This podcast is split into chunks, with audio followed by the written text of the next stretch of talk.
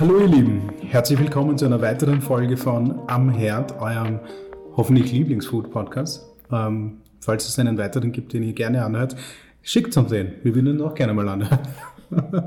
ähm, ihr wisst ja, wir äh, interviewen immer wieder Menschen, die unmittelbar mit der Gastronomie oder mit dem Thema Essen zu tun haben. Da haben wir äh, Menschen bei uns, die Restaurants leiten, dann haben wir Menschen, die äh, Restaurants beraten oder sich einfach über das Thema Essen begeistern. Und dann haben wir wieder Menschen bei uns, die all diese Dinge irgendwie vereinen auf eine sehr spannende Art und Weise. Und ein Gast, den wir heute bei uns haben, sie ist eine Frau von sehr beeindruckenden Zahlen und etwas, was den Marco total begeistert, nämlich mit einer eigenen Wikipedia-Seite. Das stimmt, ja. Also das ist eine Frage, die musst du halt unbedingt beantworten. Dazu gekommen? Das würde ich auch gerne wissen, ich habe es nämlich erst vor kurzem selber entdeckt. Also da, da greifen wir äh, schon vor. Also heute ist die liebe Katharina Seiser da. Äh, die Zahlen, die im Raum stehen, sind nämlich über 2000 und die Zahl 17. Liebe Katharina, herzlich willkommen und Darf ich dich kurz bitten, stell dich mal kurz vor und geh bitte auf diese zwei Zahlen ein. Was bedeuten die zwei Zahlen? Du hast ja Gott sei Dank gesagt, hallo Adi, hallo Simone, hallo Marco, beeindruckenden Zahlen und nicht Massen, ich musste sehr lachen. Das war fast aufgelegt. Danke für die Einladung, ich freue mich, dass ich da sein kann. Wir sind alle frisch getestet, alles gut. Äh, ja, die zwei Zahlen zuerst, na, was ich mache. Also, ich schreibe übers Essen, ganz kurz gefasst. Mittlerweile rede ich auch übers Essen. Also reden tue ich immer übers Essen, aber mittlerweile rede ich auch on air übers Essen, genau. Bisher habe ich hauptsächlich darüber geschrieben. Das äußert sich in Kochbüchern, da kommt die Zahl 17 vor. Das sind 17 bis dato äh, eigene als Co-Autorin und als Herausgeberin. 17 Stück bis dato. Und die 2000, die du gerade ansprichst, sind meine private Kochbuchbibliothek oder kulinarische Bibliothek. Und ich finde, das ist noch viel zu wenig, weil auf meiner Wishlist stehen so ungefähr 1200, die eigentlich auch ganz wichtig wären. Aber wenn ich das meinem Mann sage oder der hört das jetzt so, dann sagt er, wir haben gerade umgebaut das ist jetzt kein Thema. Ich wollte dich hier fragen, ist es dann eine Zahl, wo man schon langsam überlegt, eine Maisonette-Wohnung irgendwo noch dazu zu nehmen? Ja, nein, nein, das Wichtige ist ja, wir haben ja frisch umbaut, ihr habt es mitgekriegt, diesen Hashtag Kumbau, die sind so ein bisschen also obskuren. Und wir haben ja eigentlich, das weiß ja kaum jemand außer unsere besten Freundinnen und Freunde, wir haben ja eigentlich wegen der Bibliothek umgebaut. Weil die Bücher irgendwie überall wie die Schwammerl aus dem Boden gewachsen sind, an allen Orten der Wohnung. Und mein Mann dann irgendwann mal gesagt hat, so geht das jetzt nicht mehr. Äh, die müssen wir irgendwie entweder eindämmen keine Chance oder halt ihnen einen richtigen Platz schaffen. Und dann haben wir begonnen, das durchzudenken und haben unsere Mietwohnung tatsächlich voll auf den Kopf gestellt und umgebaut, damit ich jetzt die Bibliothek habe und von wegen Maisonette dazu nehmen. Ich hätte gern die in der Wohnung daneben, der Nachbar wird das eh nicht hören, äh, gehabt, aber das war nicht möglich. Mir ist es nämlich tatsächlich ganz wichtig, dass ich von Küche in Bibliothek und in meinem Büro wirklich nur ein paar Schritte gehen kann. Das ist für mich so mein, ich nenne es mein Esskulturstudio oder so. Das klingt jetzt yeah. hochtrabend, aber für mich sind das meine drei Arbeitsbereiche ganz wichtig und ich will auf gar keinen Fall in eine andere Wohnung für meine Bücher gehen. Das war nämlich einmal, also durchaus eine Überlegung, was dazu zu mieten, wo die Bücher sind, aber da bin ich ganz schnell wieder davon weggegangen. Ich brauche die einfach jeden Tag, das geht nicht. Hättest du Albträume in der Nacht, wenn du wüsstest, dass eine Bücher irgendwie 15 Minuten Autofahrt von dir? Na, völlig nein, undenkbar. Nein, nein, also, nein, nein, selbst im, im, im Stiegenhaus um und umgehen dafür. Nein, weil dann kann ich ja nicht, weißt du, in der Früh aufstehen und schnell mal was nachschauen, weil mir in der Nacht irgendwas eingefallen ist, was ich in der Früh unbedingt ausfinden muss, was tatsächlich vorkommt. Wow. Wenn du 1200 Bücher auf deiner Wishlist hast, wo du so die speichern auf Amazon Wishlist, oder? Psst. Kann man nicht sagen.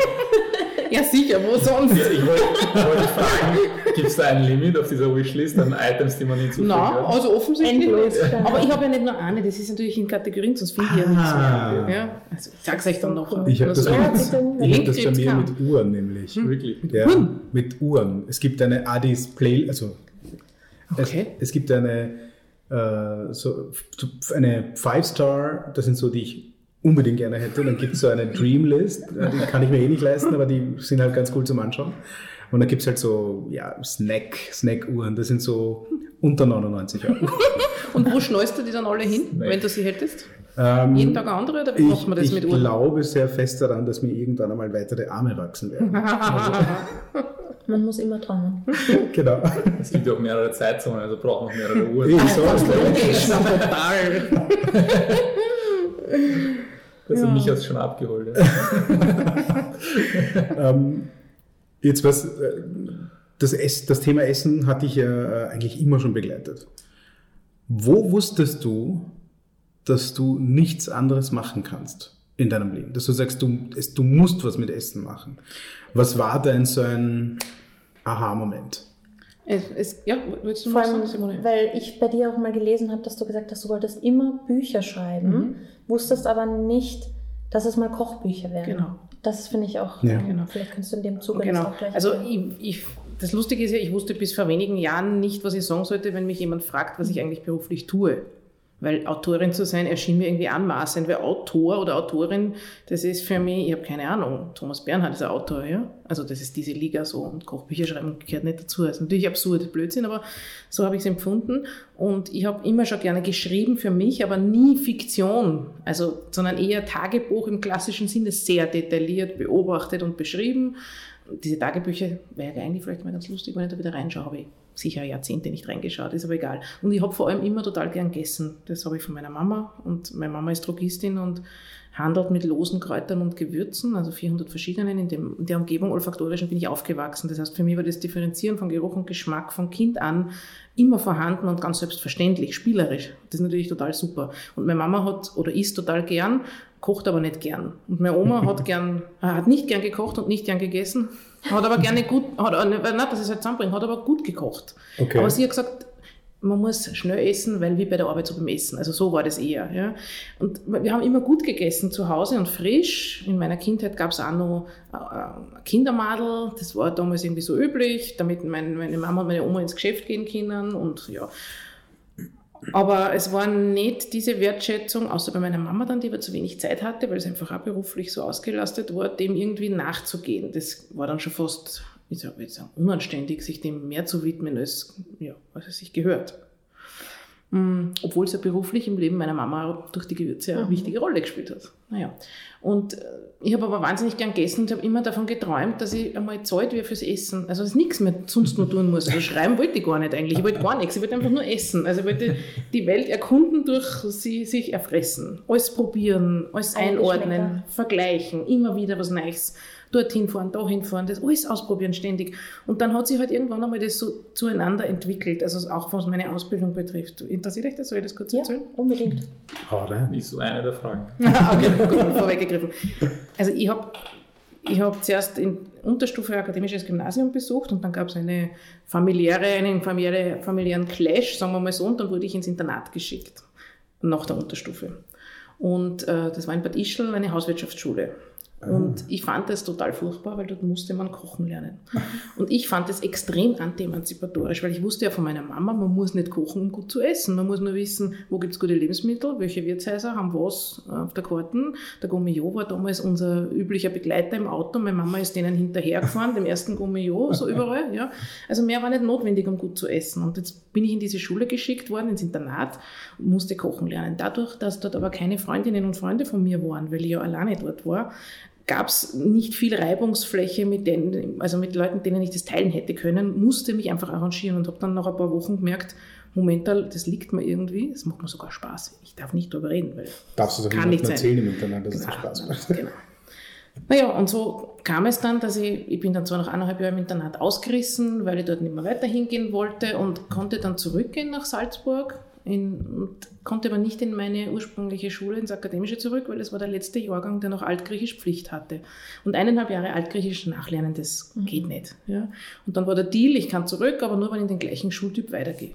Naja, und so wirklich bin ich weitergegangen, habe also meine, meinen Abschluss auch als Koch und Köchin gemacht, habe dann mit meiner damaligen besten Freundin neben der Matura die Konzessionsprüfung fürs Gastgewerbe gemacht. Wir waren die Jüngsten, die das in Salzburg jemals absolviert haben.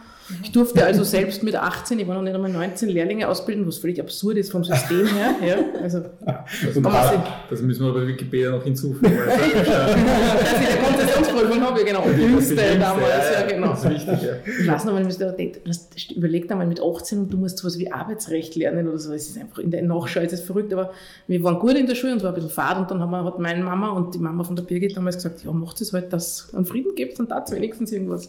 Okay, dann haben wir das gemacht. Und da war immer auch so diese kleine Überlegung, vielleicht einmal ein Lokal, weil so Spaß macht, hätte das schon was, das so mit in dem Alter. Und dann habe ich über eine Freundin vermittelt bekommen, die dieses Geheimnis ausgeplaudert hat, dass ich das einmal in einem Gastronomiebetrieb machen wollen würde. ähm, Job in einem Restaurant in Salzburg gekocht und habe halbes Jahr in einem Restaurant gekocht, tatsächlich. Als Wow. Alleinköchin, zweimal in der Woche, alleine abends für 35 Leute. Oh, wow. Kleine Karte, frische Küche und äh, ich war noch nie so fertig in meinem Leben wie nach diesen Nächten, brauche ich alle nicht erzählen. Seither weiß ich, dass ich ganz sicher kein Lokal machen will, weil ich das nicht aushalte. Also ich, ich kann den Druck nicht aushalten, ich könnte das mit meinem Qualitätsanspruch sowieso nicht machen. Du kannst kaum das Leben mehr haben, brauche ich euch alles alle nicht erzählen, aber es war für mich sehr lehrreich und ich bin sehr dankbar, dass ich wirklich, auch dass ich mich traut habe, das damals zu machen, weil ich habe ja nur groß geredet, was das so, ich würde gerne mal in einem Restaurant kochen, haha. Und äh, dass mir der Peter das damals erlaubt hat, also der Besitzer und Koch damals und die Freundin, die mich vermittelt hat, das bin ich sehr dankbar in der Nachschau. Naja, und dann habe ich halt gemerkt, okay, also die Seite ist erledigt für mich. Große Bewunderung für alle Gastronominnen und Gastronomen, die über viele Jahre konstant liefern, mit guter Qualität und der Familie eine intakte nebenbei haben. Das ist, glaube ich, die große Schule. Und dann habe ich halt mir gedacht, okay, dann muss ich mit der Schreiberei ein bisschen weiter tun. Und dann wurde 1996, glaube ich, war das der erste mm, Lehrgang Magazinjournalismus vom Profil ausgeschrieben. Vorher gab es keine Journalismusausbildung, keine praktische in Österreich, nicht so wie in Deutschland. Dort gab es Journalismusschulen, gab es in Österreich nicht. Wow. Es gab nur wissenschaftliche Vorbildung, wie wir Universitätsausbildung nennen. Und ich habe damals Publizistik und Politikwissenschaft studiert und das hat, hat mir Spaß gemacht, weil ich wieder schreiben konnte. Und journalistisches Schreiben habe ich mir gedacht, okay, das passt. Ich wurde dann genommen, auch als die zweitjüngste damals bei diesem, äh, in diesem Assessment Center und habe diesen einjährigen Lehrgang gemacht. Das war Profil und Uni Wien gemeinsam. Habe dann gemerkt, politischer Journalismus, der mir damals vorgeschwebt ist, ist auch nicht so ganz meins, weil eine Geschichte über diese österreichische Sozialpartnerschaft schreiben und entweder fängst du da Feuer oder du sagst, danke, super, wenn das andere machen wollen, ich sicher nicht. Naja, und so kam da das eine zum anderen und ich habe dann auch während dem Studium immer wieder mal über irgendwelche kulinarischen Themen geschrieben, weil ich ja nichts anderes da habe, als nach wie vor in meiner Freizeit zu essen, zu kochen, Kochkurse besucht, damals relativ viel sogar, weil mir das einfach alles wahnsinnig interessiert hat. Und trotzdem wusste ich nicht, dass daraus mal ein Beruf werden kann. Das ist dann eigentlich eher relativ zufällig passiert. Ich bin dann nach Wien gezogen, da habe ich dann schon ein bisschen geschrieben gegen Geld, aber davor immer im Geschäft meiner Mama nach wie vor gearbeitet. Nee. Und ähm, ich habe dann beim Maran tatsächlich, der noch Maran hieß, in der Otterkringer Straße, da gab es ja nur ein einziges Geschäft, keine Filialen und keinen Dance, der ihn übernimmt. Das war erst Jahre später. Weil wir ums Eck gewohnt haben, haben wir gedacht, ich kann nichts anderes, außer in so einem Geschäft was verkaufen und wer Geschichte schreiben. Ich, ich hätte mich nicht traut, irgendwo mich zu bewerben oder so. Yeah. Und dann gehe ich halt dorthin und frage, ob wir die nehmen. Und dann habe ich halt tatsächlich auch wieder ungefähr ein halbes Jahr Wurst und Käse und Brot verkauft. das heißt, ich kenne auch die Seite vom Lebensmittel, also vom echten Lebensmittelhandel und auch die Behandlung von Menschen im Handel. Weil die Kinder nicht gebildet sein, die Kinder nicht gescheit sein, die Kinder keinen Hausverstand haben. Das ist irgendwie gerade gerade in der Biobranche sind sehr eigenartige Leute unterwegs. Obwohl ich sie sehr schätze. Es ist ja 100% meins eigentlich. Okay, wusste ich auch das will ich nicht. Und dort habe ich dann die Chefredakteurin von dem Magazin, für das ich davor schon einmal eine Geschichte geschrieben hatte, getroffen als Kundin und die sagt, was? Du bist gar nicht mehr in Salzburg, du bist in Wien und so, mag nicht wieder mal Geschichte schreiben, das war doch super und so. Und ich so, aha, ja, okay, na gut. Mhm. Und so, ja. Und dann ging es halt so weiter und so hat sich das eigentlich alles immer so ergeben. Also ich musste mich nie irgendwo bewerben, außer beim Maran hingehen und sagen, darf ich bei Ihnen arbeiten, weil ich brauche da weniger Geld. Aber sonst nie und so hat sich das dann halt weiter ergeben. Und über dieses Magazin habe ich dann den Meinrad Neunkirchner kennengelernt Ah, okay. und so kam es dann auch zum ersten Zum Koch. ersten Kochbuch. Also so war der, der Der Weg. Weg. War das schwierig, das erste Mal für, fürs Schreiben bezahlt zu werden? Gab es da viele Leute, die gesagt haben, na, du kriegst bei uns Reichweite, wenn du das jetzt für uns schreibst und so weiter? Oder war das einfach selbstverständlich? Also ich meine, ich bin Tochter einer Unternehmerin und die ist Tochter einer Unternehmerin und das ist völlig indiskutabel. Äh, nur für irgendeinen, weiß ich nicht, für einen, für was? Für, Für den guten Fame. Ruf, für den Fame zu das kommt auch nicht in Frage. Wobei ehrlicherweise muss ich sagen, ich habe das ein einziges, ein einziges Mal gemacht, als mich ähm, der Herr Professor Wilgis gefragt hat, ob ich für das Journal Kulinär zum Thema Wildpflanzen, weil ich damals ja das Buch mit Meinrad gemacht habe, äh, einen Artikel schreiben will. Und die sind alle nicht bezahlt. Und dort bist du einfach total happy, wenn du gefragt wirst. Habe aber auch gehadert mit mir. Habe mir gedacht, kann ich jetzt von meinem Prinzip irgendwie heruntersteigen? Und dann habe ich Ja. gedacht, jetzt sei nicht depper, das macht das und geht schon. sonst, heißt, na, sonst denkst du nachher, habe ich mir nicht traut oder so, weil Ja. das ist schon auch irgendwie so sehr anspruchsvoll, weil du, du, du publizierst dann in einem Umfeld von Wissenschaftlerinnen und so und hast aber selber einen ganz anderen Zugang und weißt das auch. Und es muss irgendwie, also von mir muss es halten, der Rest ist mir eh wurscht. Aber ja. Ganz genau. Gutes Credo, ja. Ja, Vollgas. Na, das sind wir genauso. Also für Fame sollte man nicht allzu viel machen. Ja, kommt drauf an. Ja, manchmal ist es auch schön. Ja, weil, keine Ahnung, wenn man, wo ich, wo ich mich immer frage, wie es ist, wenn man zu Vorträgen eingeladen wird, dass man irgendwo vortragen muss, Mhm. weil es passiert jetzt doch immer wieder und dann frage ich mich, ab wann ist der Zeitpunkt, wo ich sagen kann, ich, ich möchte jetzt irgend- irgendwas verlangen dafür, weil wir mussten mal nach München fahren, zum Beispiel zu einem großen Naja, okay. Vortrag und da habe ich mich dann getraut zu fragen, so ja, aber Anreise und so weiter und für, ich glaube für andere selbstverständlich, das zu fragen, aber mir war das voll unangenehm. Mhm. Deswegen interessiert mich das immer so, ab wann darf man quasi oder wann darf man fragen. Mhm. Aber ich glaube, das ist sicherlich so ein organischer, äh, so ein Moment, wo du dann irgendwann einmal merkst, okay, nein, eigentlich ist es meine Zeit und, Ja. und Und ich habe die und die Expertise Genau. und ich traue mich jetzt zu fragen, Ja. dass ich auch was Ja. in Gegenleistung bekomme. Ich hatte auch das Gefühl, dass ich der einzige Idiot bin, der nie was sagt. Weil- Das Gefühl war also nicht zu Unrecht. Ja, ja. Entschuldige, aber. Ja, also als ich dann ge auch gesagt habe, sie sollen uns wieder das Hotel und die Antwort bezahlen, war nicht einmal eine Sekunde diskutiert. Natürlich. Die haben sich gewundert, warum du nicht vorher Ja, gefragt hast. Und, Sicher. und du so, scheiße, ich Ja, hätte fragen können, schon mal, von Wien ja. nach München erste Ja. Klasse Ja. fliegen kann. Ja. Naja, es war ein netter Ausflug, muss ich sagen. Ja. Und da ist, glaube ich, ganz wichtig an dem Punkt, dass wenn es möglich ist und man ist schon irgendwie vernetzt, das, also jetzt bin jetzt nicht Networkerin in dem klassischen Sinne, weil ich mit all diesen Begrifflichkeiten normal nicht so viel anfangen kann oder sie gern hinterfrage, aber wenn man Leute einfach fragt, die gut und, also die man schätzt und die gut in der Branche sind und schon lange in der Branche sind. Und bei mir war es damals so, ich habe halt den Christoph Wagner gefragt vor meinem ersten Kochbuch, der noch gelebt hat, Gott sei Dank. Äh, haben wir gedacht, so von Oberösterreicherin zu Oberösterreicher, das geht schon, wir kannten uns auch schon, waren schon ein paar Mal gemeinsam essen und der war sehr jovial und ich habe ihn sehr geschätzt und habe ihn halt angerufen und gefragt, du, wie ist das so mit Kochbücher schreiben? Wie, wie, wie muss man so einen Vertrag machen? Ab wann ist ein Kochbuch erfolgreich und so weiter? Und ich bin bis heute dankbar, dass er sich die Zeit genommen hat, die Viertelstunde mit mir da zu reden. Und man muss sich einfach auch trauen, weil mich fragen ganz oft Leute irgendwas, ja. Also ich meine, mich fragen, also, eh, euch sicher auch, genau. Ja. Und ich- wenn ich das Gefühl habe, es ist nicht ein Ausfratschen, um davon zu profitieren, auf, genau. auf Abkürzungswegen, Mhm. sondern ein ehrliches um Rat suchen, wenn man selber unsicher ist, dann helfe ich immer total gern aus, weil es mir auch immer geholfen hat, ist eh ganz klar. Ja, und ich glaube, wichtig ist auch, dass die Leute vorbereitet sind, weil wir helfen auch, wir nehmen uns immer Zeit für jeden, aber es ärgert uns, wenn jemand einfach sich nicht einmal die Mühe macht, sich Fragen zu überlegen. Genau. Also voll allgemein und so, ja, hilf mir mal. Ja. Ja, und dann, aber da, da, dann Hilf mir mal halt- die Fragen zu suchen, Ja, was, genau. die Frage Aber dann gibt es halt eine zweite Schleife, dann, Ja. oder? Das seid ihr ja mittlerweile hoffentlich auch so, dass ja. ihr dann sagst, du return to start und geht schon. Nein, also wir, wir sind auch ganz große Fan von diesem Zugang, ähm, weil wir einfach gesagt haben, es gibt so viele Leute, die schon dort sind, wo wir eigentlich gerne hinwollen. Mhm. Fragen wir die doch einfach, wie die hingekommen sind. Genau. Und es ist im Endeffekt hat jeder irgendwie den, also der Weg dorthin ist bei jedem ähnlich. Und jeder ist vor denselben Herausforderungen Mhm. gestanden. Und dann ist man froh, dass jemand dir sagt, hey, Achtung, die Gewässer, wo du gerade eintauchst, sind so und so tief. Mhm. Zieh die Hosen ein bisschen weiter rauf. Und vor allem ist das, was ich super finde, ist, dass sehr, sehr, sehr selten Leute dabei sind, die dir nicht helfen. Also Ja, und dann war es das auch. Ist Ja. auch gut. Spätestens da, Ja. weil weißt du, oft Ja. hat man ja so das Gefühl, man, man ist sich nicht ganz koscher bei irgendwem Ja. oder so. Und dann durch sowas kann man es erklären und sagen, okay, dann strafe ich da halt einfach nicht mehr an. Ja. Passt eh. Ist ja okay. Und man kann einfach auch mega schön das Netzwerk ja. erweitern. Und ich denke mir, wie oft wir schon irgendwo gefragt haben und jetzt sind es mittlerweile die besten Freundschaften daraus auch entstanden, wo man sich dann einfach sagt, okay, das hat nicht nur beruflich was gebracht, sondern auch ähm, privat. Und es ist echt schön, das zu vereinen. Zu vereinen. Naja, voll und ganz wichtig dabei ist einfach nicht jetzt, wie du schon gesagt hast, auf seinen eigenen Vorteil zu bedacht zu sein, Mhm. sondern einfach schauen, hey, wie können wir Uns gegenseitig weiter. gemeinsam weiterkommen. Du hast ja was über deine äh, Ausbildung als eben Köchin und dann dein Studium. Ähm, wie blickst du gern auf diese Zeit heute zurück? Wenn du dann zurück äh, denkst an diese Zeit, kommt dir das alles irgendwie so chaotisch vor oder denkst du, war das einfach so klar für dich, dass dieser Weg dich genau dahin führen wird, wo du jetzt bist? Im Nachhinein ist das einfach zu beurteilen. Also ich, ich, im Nachhinein, wie ich schon gesagt habe, habe ich das Gefühl, diese Fäden haben alle zusammengeführt zu einem, einer Sache, die selbstverständlich für mich irgendwie da war oder in Ja. die ich hineinwachsen sollte. Aber in dem Moment, ich war viele Jahre total orientierungslos, also komplett. Ja.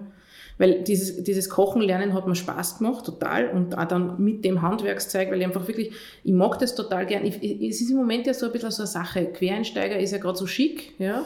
So betonen, dass man es nicht gelernt hat. Mhm. Oder eben umgekehrt betonen, dass man es von der Pike auf gelernt hat. Es ist ja völlig wurscht, wie die Leidenschaft muss da sein. Ja? Mhm. Mir hat es sehr geholfen, weil der systematische Zugang natürlich für mich total super ist, weil wenn ich unterscheiden kann, was ein Blätterteig von einem äh, Blunderteig unterscheidet, dann tue ich mir einfach wesentlich leichter, die daraus äh, regional ganz unterschiedlichen Gebäcke zuzuordnen, mhm. in ihren Eigenschaften oder Backtemperaturen oder worauf man halt achten muss. Und das mag ich total gerne. Ich bin halt da so extrem strukturiert und genau und da einzutauchen, dafür hat mir diese Ausbildung geholfen.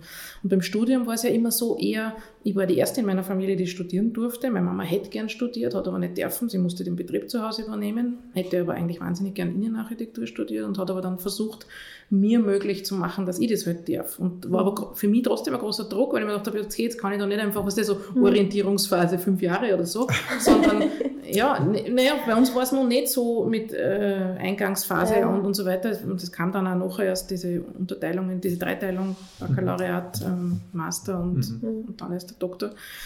Äh, und für mich war das Studium so ein bisschen das erfüllen, was die Familie auch mir ermöglicht, gar nicht erwartet, hätte sie glaube ich gar nicht erwartet, mhm. aber ermöglicht.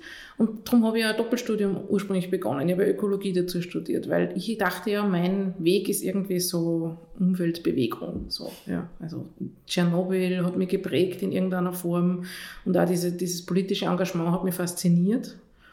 Und habe aber dann nach einem Jahr gemerkt, Naturwissenschaften studieren, das geht nicht. Ich habe Ökologie dann aufgehört, habe in Publizistik und Politikwissenschaften weitergemacht, habe unter anderem den Herrn Professor Filzmeier gehabt, mhm. über amerikanische Außenpolitik, genau.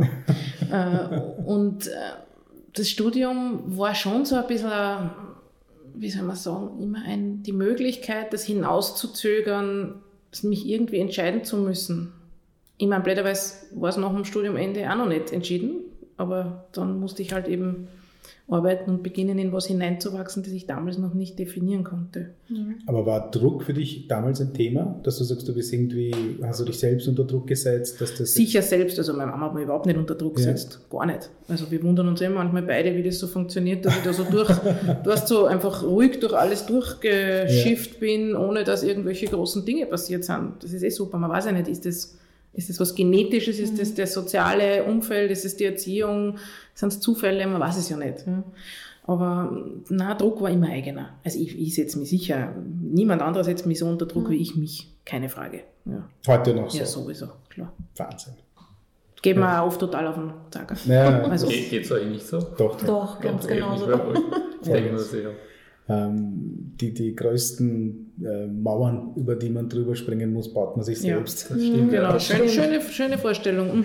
da denke ich halt noch drüber nach. Aber vielleicht gehört das ja irgendwie dazu, dass man dann Unternehmer oder Unternehmerin eben ist, dass man sich da selber so knechtet. Und Knechtet? Sehr österreichische Ansicht. ich glaube, ich glaub, also so, so wie ich halt sehe, ist, dass diese, diese Gedanken dich dazu fördern, halt immer es weiter zu verbessern, über sehr lange Zeit hinweg dich dazu zu quälen, quasi es immer besser zu machen. Und ich glaube, dass es das essentiell ist, wenn du über viele Jahre einfach jeden Tag deine Hausaufgaben machst und Qualität hältst, dann wird zwangsweise irgendwann was Gutes dabei rauskommen. Das ist meine Ansicht dazu. Und ich glaube, wenn du diese, wenn du nicht die Fähigkeit hast, dich da selber zu motivieren oder zu quälen, je nachdem, was betrachtet, ja. dann, dann wird es schwierig, also weil dann wirst du dir wahrscheinlich irgendwann einen leichteren Weg suchen, wo du halt etwas gesicherteres, ruhigeres hast, wo du nicht nicht quälen musst oder motivieren. Was aber jetzt spannend wäre, wäre, was macht es aus, ob man zu denen gehört, die sich motivieren können? Weil was du jetzt sagst, von wegen dieses immer wieder reflektieren und schauen, wo stehe und ich möchte aber eigentlich nur weiter und woanders hin, mhm. das finde ich wiederum sehr unösterreichisch. Das ist das, was mich hier in Österreich so oft stört an, egal ob Gastronomiebetrieben oder Produzentinnen oder so, ich bleibe jetzt mal in der Branche, mhm. dieses gerade so weit, wie es reicht und nicht Exzellenz. Ja. Also das ist, und das finde ich das so schade, weil wir hätten so viel Potenzial dafür mhm. im Sinne von gute Zutaten, gute Landwirtschaft, gute Ideen, gute Ausbildung, mhm. gutes Setting, gute Umwelt, was auch immer. Aber die Menschen, die dann so, das hat so ein bisschen was, wo so immer so, das ist so, ist jetzt total vorurteilsbehaftet, aber so diese Nähe zum Balkan, total Vor Vorurteil, also reines Klischee. Yeah und zu Italien, so ein bisschen gemütlich, nicht so äh, akkurat und pünktlich wie in Deutschland, irgendwo so dazwischen. Und das, da, da ist schon irgendwo was dran. Also ich, ich bin ja auch eine, die total gern eine gemütliche Zeit hat. Ja. Also ich glaube, dass ich im Grunde meines Herzens ein fauler Mensch wäre. Ich habe noch nie, noch nie Zeit ja. dafür gehabt. Genau. Du sprichst mir aus dem Herzen. Ja, echt. Wirklich.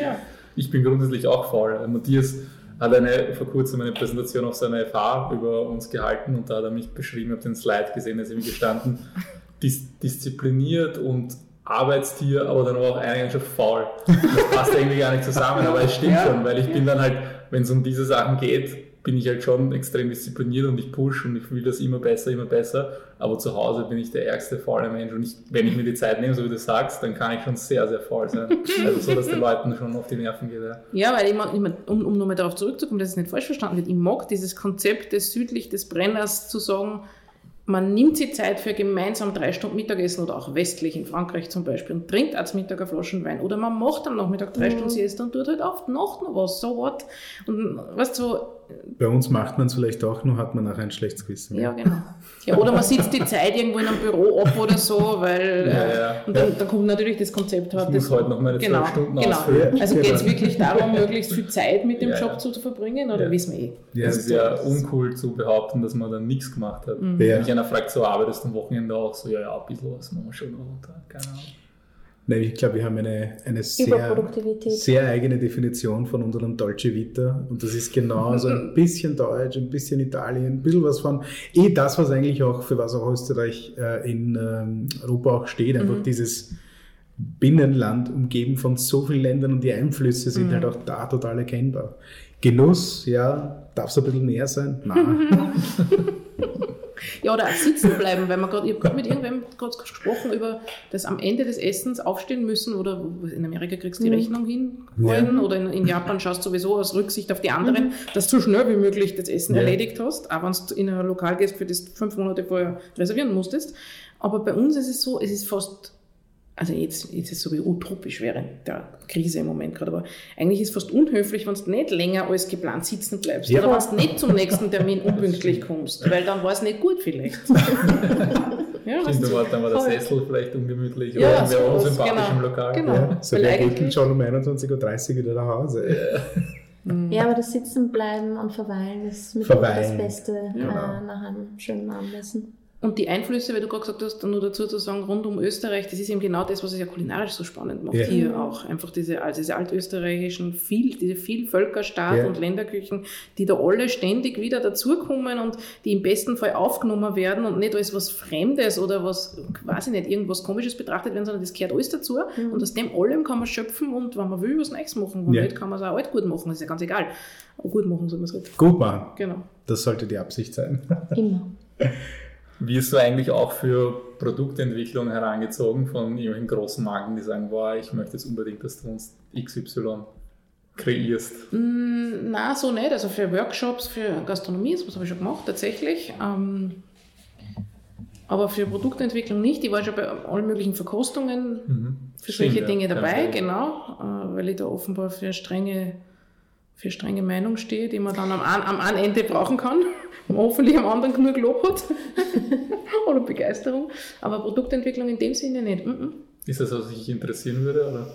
Naja, das ist eine gute Frage, weil da habe ich eine ambivalente, ein ambivalentes Gefühl dazu. Zum einen denke ich mir ja, Produktentwicklung heißt ja, es wird irgendwas aus was gemacht, was vielleicht in seinem Urzustand eh schon perfekt wäre. Mhm.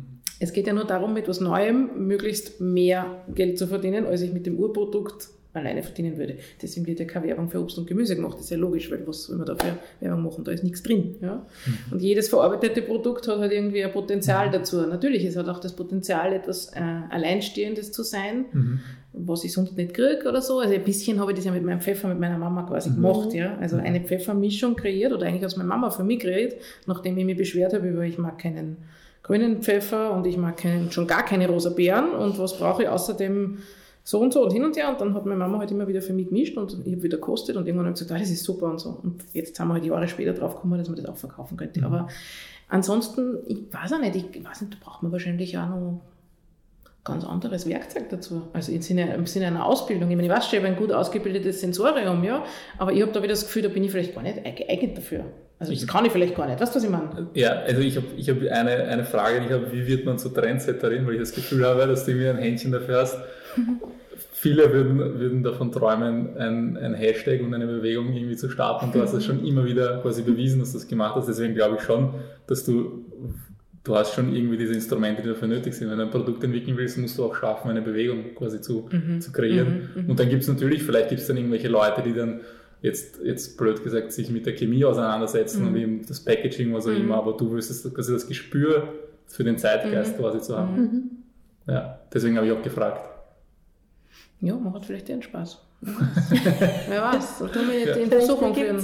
Und ja. weil, weil, du die Philosophie, die du gerade angesprochen hast, mit dem quasi, das ist ja schon im Urzustand, ähm, ein gutes Produkt, ich, warum soll ich das quasi verändern mhm. und so weiter, ist es auch der Grund, warum bei den bei dem Tierfreitag jetzt und so weiter, dass da oft immer erwähnt wird, dass rein pflanzliche Rezepte ohne Ersatzprodukte und Imitate. Hast du da generell was gegen diese Produkte? Oder was? Also das hat, das hat verschiedene Gründe. Zum einen ist es ein Abhängigkeitsverhältnis von einer Industrie, die einen standardisierten Geschmack äh, produziert, logischerweise kann nichts anderes. Industrie kann nicht anders als standardisiert mhm. produzieren. Ich meine, das wäre jetzt eine Zukunftsvision, dass industrielle Produkte auf meinen persönlichen Geschmack, äh, ich sehe so ein bisschen, gibt es ja so diese genetischen äh, Engineering-Geschichten, die dann auf das, also das ist eigentlich so eher, ich wollte gerade sagen, gruselige Vorstellung, aber, aber, ja, nein, ich finde es auch. Ja, weil ich, ich glaube, du hast irgendwo, was habe ich von dir gelesen, oder irgendwas, war die Geschichte mit dem Laborfleisch, oder ihr seid auch so fürs Laborfleisch oder so, ja, ja, weil, die weil, Fortschritt in diese Richtung. Genau, also um es kurz zu erklären, nicht, dass, wir, dass uns dann wieder böse Sachen machen. Ja, ja, und man das alles erklären. Grundsätzlich, wir haben ja mit einer vegetarischen Karte begonnen, äh, mit dem Foodtracking kombiniert und so weiter, war das viel zu viel Neues damals, als wir angefangen haben. Deswegen haben wir dann uns wieder für Fleisch entschieden, haben dann gesagt, das muss aber Biofleisch dafür sein. Und es hat solche Mengen und, meine, wir sind, bei uns ist niemand Vegetarier, also von den Gründern zumindest nicht. Im Team sind schon sehr viele Veganer und Vegetarier. Und irgendwie fühlt sich, wir fühlen uns nicht mehr wohl dabei, diese Fleischmengen quasi zu verarbeiten. Und unser Traum wäre schon eigentlich, eine nachhaltige Lösung dort zu haben. Und natürlich, ich, viele unserer Kunden sagen so, boah, super, ich habe da wieder eine vegane Alternative, aber bestellt uns alle mit Fleisch. Das ist eine Großteil der Bestellungen. Das wird sich auch nicht ändern. Und wenn wir da eine nachhaltige Alternative hätten, die für den Planeten besser ist und wo kein Tierleid ist, natürlich will ich das verwenden, mhm. weil ich dann auch diese Kunden weiterhin bedienen kann, weil ich bin davon überzeugt, wenn ich an meine Eltern zum Beispiel denke, ähm, die werden wahrscheinlich nie mehr verlernen, Fleisch zu essen. Mhm. Und wenn es dann im, im Regal liegt und das kostet, neben Billigfleisch ist das Laborfleisch, das vielleicht irgendwann genauso viel kosten wird, dann werden sie das kaufen. Und vielleicht, wenn ich Ihnen direkt sagen würde, kaufst du Laborfleisch? So, na, würde ich nie machen, aber wenn es dann in Aktion ist, natürlich kaufen sie es dann. Glaubst du? ja, sicher. Also ich muss dazu nur sagen, zum Beispiel, wenn du sagst, natürlich kaufen dann die Leute bei euch alles Fleisch. Ja, da gehöre ich ja dazu. Natürlich kaufe ich bei euch Fleisch, weil ihr einer von den ganz wenigen Betrieben seid, die Biofleisch verwenden, weil ich kein anderes essen, essen will. Mhm. Ganz ja. einfach. Ich kaufe für mich daheim beste Produkte seit Jahrzehnten. Ich bin in der Branche aufgewachsen, für mich kommt nichts anderes in Frage. Und in der Gastronomie habe ich extrem wenig Auswahl. Und natürlich ist ich dann bei euch kein, kein veganen Rap, sondern ja. ist den mit dem Bioschwein oder so. Klar, mhm. logisch. Weil das sind dann äh, Rezepturen oder aufwendige Zubereitungen mit mehreren Komponenten, die mache ich mir ja nicht für ein Mittagessen alleine daheim, auch wenn ich es theoretisch könnte. Und deswegen bin ich sehr dankbar, dass es das gibt. Und nein, aus Laborfleisch würde ich sicher nicht essen. Also zum Beispiel, weil einfach äh, im ich finde einfach Lebensmittel sind was grundsätzlich, ich meine, alles andere ist absurd anzunehmen, was urdemokratisches, ja, die müssen in bester Qualität, so wie unser Wasser in Österreich, für alle verfügbar sein, was jeder dann und jeder daraus macht, ist individuell unterschiedlich. Ähm, aber diese, diese Ersatzprodukte und industriellen Produkte tun etwas mit unserem, also das ist viel mehr als nur, ich kaufe etwas, das so tut, als ob, und das kann ich gut finden oder nicht, sondern das tut ja etwas mit unserem Geschmackssinn, auch mit unserem mit unserem Zugang zu Landwirtschaft und Landschaft mhm. und weil von wegen Laborfleisch. Ich kann sehr empfehlen, in, diesem, in dieser Runde von Urs Nigli alle satt zu lesen. Der hat jahrzehntelang das FIBEL geleitet, das Forschungsinstitut für biologischen Landbau, und in diesem sehr kleinen, für mich viel zu kurzen Büchlein legt er sehr klar dar, warum es auch ohne Tierhaltung in Zukunft unmöglich gehen wird. Und zwar wird den Wiederkäuern, weil die einfach Flächen bewirtschaften, die wir, die wir ohne Tiere nicht bewirtschaften können. Und weil wir dort dann das beste Verhältnis von Energieeinsatz, äh, also Aufwand zu dem haben, was wir außerkriegen. Also es ist nicht realistisch, die Welt pflanzlich zu ernähren. Ja. Und das finde ich schon sehr spannend, einfach auch das aus einer sehr trockenen Perspektive zu sehen und zu sagen, okay, ich verstehe die Motivation, das zu tun und zu sagen, möglichst wenig Tier. Logisch, ich bin ja die Erste, deswegen schreibe ich ja die Bücher, die ich schreibe, das ist der Grund dahinter. Äh, aber es, es soll und darf nicht absolut sein und es darf vor allem niemand das Lebensgrundlage entziehen, weil er jetzt der Bergbäuerin im Pinzgau ist oder, oder auch weil es jemand ist, die oder der glaubt, das zu brauchen ich kann mir nicht anmaßen, jemandem anderen zu sagen, du glaubst, du brauchst Fleisch, jetzt isst du das Backerl, genau. weil das ist auch Fleisch. Völlig, mhm. völlig undenkbar für mich. Das ist für mich viel zu, Na, ein, ein großes Problem dabei ist natürlich, dass einige wenige viel zu viel konsumieren, viel zu viel Auswahl brauchen, um ihre Kaufentscheidung zu treffen. Du meinst jetzt global gesehen? global gesehen. wenige, ja. Und das ist ja das, das ist ja das ein Problem, weil wenn wir von diesen einigen wenigen das auf die Weltbevölkerung umlegen würden, dann wird es nicht gehen, dass jeder genau dieses äh, Supermarktsortiment von uns vor sich findet. Und ähm, ich, ich merke halt diese Entwicklung jetzt, war vor einigen, also vor zwei Jahren, also vor Covid war ich in Indien und da merke ich, da kommen jetzt auch schon die großen Supermärkte. Und da kommen sie mit, mit ihren endlosen Gängen gefüllt mit TK-Waren, mit Fleischsorten, mit Ja, logisch. Wer sollte es ihnen verübeln? Ja, klar. Und das, das ist ja das Problem. Okay. Das ist dann nicht mehr nachhaltig. Wenn wir jetzt, äh, ich bin zum Beispiel auch ein großer Freund, also Simone und ich sind beide Vegetarier und die, äh, der, der Shift war bei mir so von jeden Tag Fleisch zu essen, am Anfang einmal nur einmal die Woche und dann irgendwann mal einmal im Monat, aber dann sind wir zum Showa gefahren, haben das bestellt und dann wussten wir, hey, das wird dann zelebriert und dann macht man was Gescheites draus und dann feierst du das. Und vielleicht findet man wieder genau back to the roots, dass man sagt, hey, dann gibt's halt einmal in der Woche, aber dafür ist es regional die bestmögliche Qualität, die man kaufen kann. Und dann ist es ein Highlight der Woche. Dann ist es so, da freue ich mich die ganze Woche drauf. Und wenn wir da wieder zurückgehen könnten, dann wäre, glaube ich, das, das, diese, diese Landschaftsthema äh, Landwirtschaftsthematik auch ganz eine andere Diskussion. Weil dann würden wir, glaube ich, in den Supermärkten nicht ein Kilo Schweinefleisch um 1,99 vorfinden. Sicher. Oder günstiger. Oder noch günstiger. Ich stimme dir da grundsätzlich zu. Ich glaube, dass wir da aus einer sehr, erstens einmal aus unserer Blase natürlich, Ja, ja. total zweitens aus einer privilegiert. sehr privilegierten Ja, Position. total. Weil wenn ich meine Eltern hernehme, meine Eltern sind halt eigentlich so aufgewachsen mit einem Lebensstil, der eher dem ähnelt, den wir gerade versuchen, quasi so eher weniger Fleisch, vielleicht einmal im Ja. Monat nur. Und als die dann quasi in den Westen gekommen sind und dann ähm, finanzielle Stabilität und alles hatten, war das, die zelebrieren das heute noch, dass sie sich das leisten können. Mein Vater macht fast jedes Woche eine Martini-Gansel. Wie geil. Ist es auch, das ist einfach so in den Köpfen drinnen, dass es, warum sollen sie quasi wieder zurück? Ja. Also das ist, und ich glaube, die ganze neue Mittelschicht, die jetzt, keine Ahnung, in Indien, in China Ja, steht, ja. Die für dieses genauso. Die Sie wollen ja das genau erreicht, das. wer so- Sie wollen genau das, weil ihnen das die ganze Zeit vorgegaukelt wird, Dass dass das- das das, Leben ist, was anstreben zu, also was du anzustreben ist. Sie wollen natürlich auch einen Mittelklassewagen fahren. Sie wollen natürlich auch auf Urlaub fahren. Sie wollen natürlich beim Mackie oder wo auch immer essen gehen. Sie wollen natürlich jeden Tag Pizza bestellen. Also zum Beispiel ähm, bestellen für Zulieferdienste ist Indien eines der größten Märkte Ja. überhaupt. Und es ist jetzt nicht so, dass der Durchschnittsinder mehr verdient als, als in Europa, sondern äh, ja, ein Bruchteil. Logisch, ja. Aber dennoch, es wird so viel in Werbung investiert. Es ist ähm, Konsum, Konsum, Konsum um jeden Preis. Ja, ich glaube, wir, wir sprechen hier auch, also wenn wir gerade von veganer Ernährung und so weiter sprechen, von einem extremen Luxusphänomen. Also sich Ja, entscheiden total. zu können, etwas nicht zu essen, Mhm, ich meine, ein was Luxus. steckt da dahinter? Ja. Ja, ja. Dass wir zu viel haben Ja, von ganz allem. genau. Ja? Ganz und, genau. und auch, dass wir vielleicht überfordert sind mit dieser Vielfalt. Ich glaube, dass das bei vielen Menschen der Fall ist, Ja. ohne jemandem nahe zu treten. Bei mir Aber- auf jeden Fall. ja, so ungefähr. Ja, kann durchaus ein Grund sein. Und ich glaube, also ich, ich, ich bin überzeugt davon, dass es mehr hilft, wenn viele, viele ein bisschen was ändern, als ein paar äh, sehr konsequent. Ja.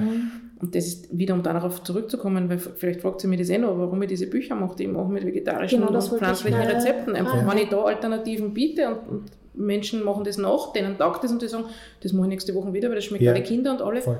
Perfekt, genau das will ich. Eine Mahlzeit mit weniger Tier oder keinem Tier. Ist, Wunderbar. So ist es. Und eben der Luxus ist genau äh, einerseits ein Problem und auf der anderen Seite natürlich diese Alternativlosigkeit, die gefühlte Alternativlosigkeit, dass die Menschen einfach glauben, hey, äh, pf, was soll ich denn sonst essen, außer jetzt ein Genau, Händel genau. Also es fehlt, es fehlt auch die Kreativität und die Vorstellung, was das sein könnte, weil man es Ja. halt auch in den letzten Jahrzehnten aus Wohlstandsgründen für normal gehalten hat. Und das ist ja auch schneller, sagen wir sich ehrlich, Ja. das ist ja das Problem. Ja, es ist viel voll. schneller, ein Stück Fisch oder ein Fleisch in die Pfanne zu hauen Ja. und zu essen, Ja. als sich äh, zu überlegen, wie man Gemüse oder Hülsenfrüchte Ja. attraktiv zubereitet, Ja. sodass er Freitraum hat beim Essen. Es hilft nichts. Aber daran merkt man wiederum den Stellenwert des Essens. Ja. Es muss schnell gehen. Warum eigentlich?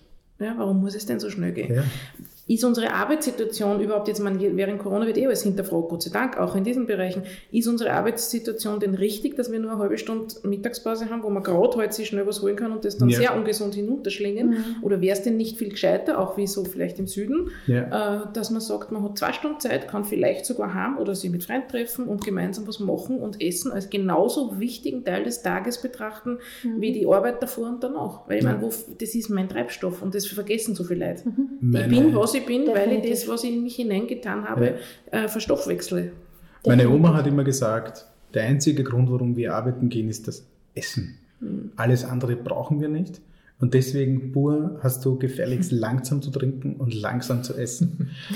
Das also, Gegenteil von meiner Oma, genau. Ja, also sie hat meine Ohren hat sie sich geschnappt, weil ich halt, ich, ich trinke Wasser wie ein Kamel. Also ich kann, ein Glas ist weg. Die Simone äh, ist immer noch bewundert heute wie schnell ich eigentlich schon fertig bin mhm. mit den Speisen. Aber als Kind habe ich mir immer anhören müssen, langsam essen, mhm. bewusst essen, weil das Essen, das ist der einzige Grund, warum wir arbeiten, warum wir diese ganzen Mühen auf sich nehmen, mhm. nur das Essen. Mhm. Aber das spiegelt sich ja auch in den Ausgaben nieder. Also es gibt Länder, die geben ein Drittel bis zur Hälfte des monatlichen Budgets für Essen aus die Hälfte vom monatlichen Budget für Essen liegt ja, sich am Einkommen. Aber, aber das ist ambivalent, ja. weil da sagt man, das sind arme Länder, wo es zu wenig Einkommen ja, gibt oder genau. Schwellenländer und deswegen mhm. müssen sie so viel ausgeben und gleichzeitig ist man stolz darauf, dass man bei uns nur 12, 13, 14, genau, was auch genau. immer Prozent hat. Und das ist es beides falsch. Es ist falsch, dass Leute so wenig Geld haben, dass sie so viel fürs Essen ausgeben müssen und es ist genauso falsch, stolz darauf zu, zu sein, wenig fürs Essen auszugeben. Also für mich ist es so. Vor allem, es tut einen riesen Druck auf die ganze Industrie aus, dass man dann so wenig, weil man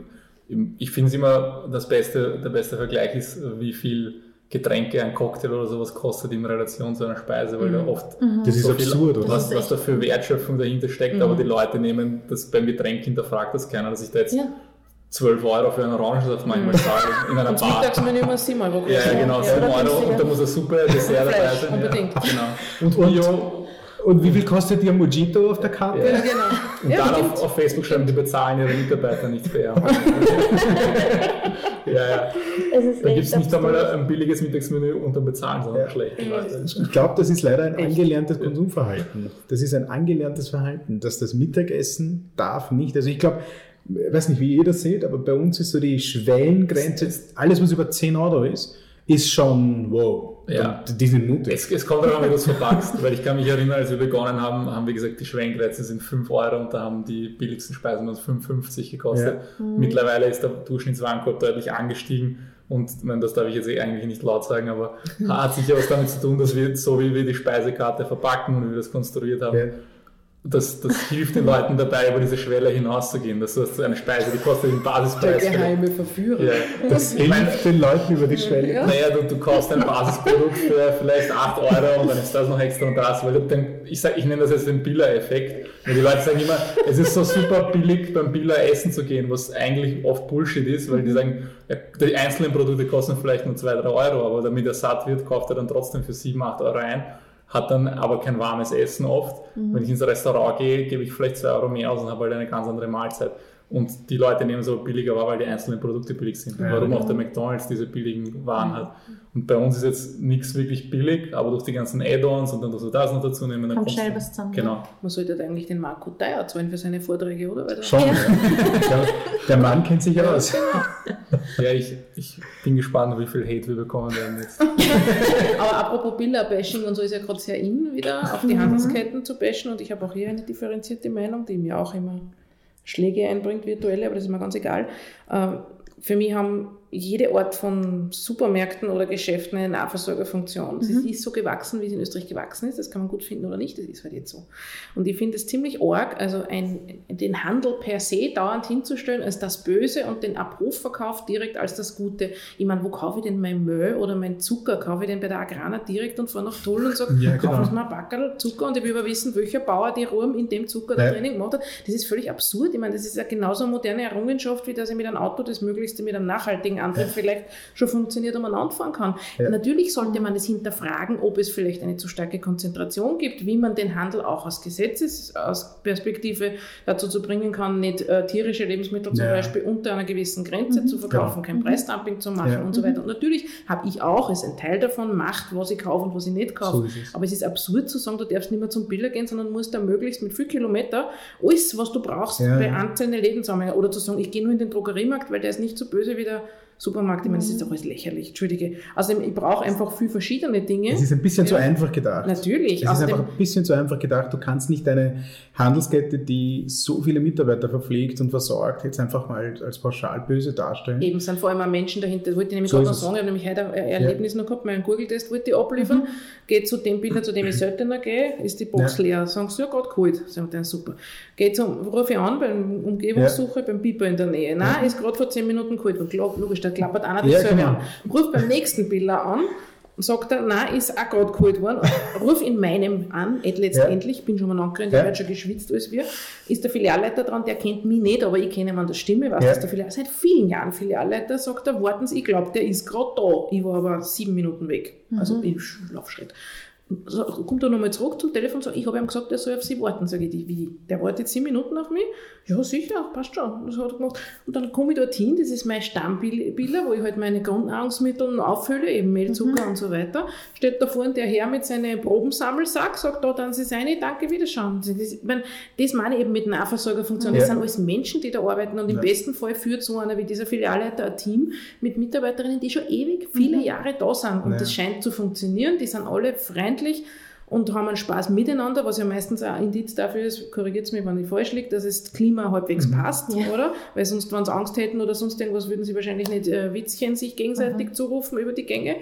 Und, und das finde ich, gehört auch betrachtet bei diesem Handelsthema. Ich, meine, ich, ich tue mir auch leicht, weil ich kaufe mein Gemüse seit zehn Jahren beim ersten österreichischen CSE-Betrieb. Also ich bin da ja Pionierin mit, mit denen. Ja. Als eine von 250 Leuten, die dieses Gemüse bezieht, Voll. Demeter-Gemüse.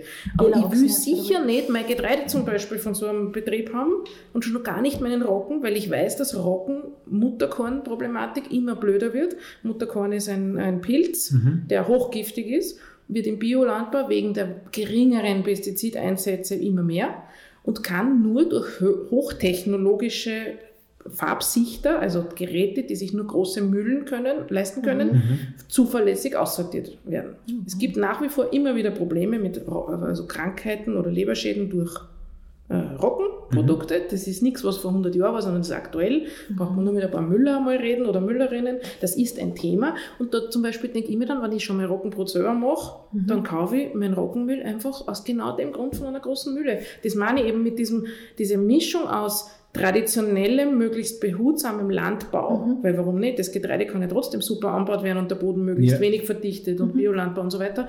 Aber die Technologie und die modernen Gerätschaften würde ich natürlich nutzen. Ich meine, wir sind ja nicht bei den Feuersteins, oder? Also, Ich meine, lustig So. wäre sich jetzt schon gerne einen Dinosaurier zu haben.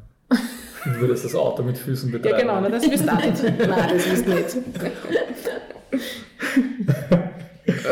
Ähm, auf deine Bücher zurückzukommen. Warum schreibst du sie jetzt wirklich? Ich habe schon zweimal gesagt, dass das nicht aufpasst. Nein, lass uns Nein, das da ist ja, drüber ja, das ist ja ganz lustig. Ihr wisst es ja eh selber. Das ist eine Scheißhocken, also es ist fürchterlich viel Arbeit. Das glaubt man ja gar nicht. Vor allem du machst das ja wirklich, wirklich super akribisch, habe ich gehört. Also, dass du wirklich. Also- wie, wie oft kostet du Rezepte, die ins Buch kommen, durch? Zwei, dreimal. Ja, schau. Und wir haben ein Buch geschrieben und wir haben uns gedacht, wer schreibt freiwillig 17? Genau. Das ist auch das, entweder, entweder fängt man da Feuer oder man geht zur Opus Dei alternativ oder ich weiß es nicht. Das ist, ein- nein, das ist ein blöder Schmäh natürlich, aber in Österreich darf man den Rücken machen. Äh, Also Selbstgeißelung quasi, nein. Ich, ich finde es einfach total super mit was Zeitlosen, das jetzt wirklich, obwohl ich extrem internetaffin bin. Ich hatte das Glück, in meinem ersten Studienjahr mit dem Internet zu beginnen, 1993. Der Jahrgang vor mir hat noch ohne angefangen. Ja? Also wir haben in dem ersten Studienjahr 93, 94 mit äh, also Internet als Recherchetool als erstes genutzt. Der Jahrgang von uns noch nicht.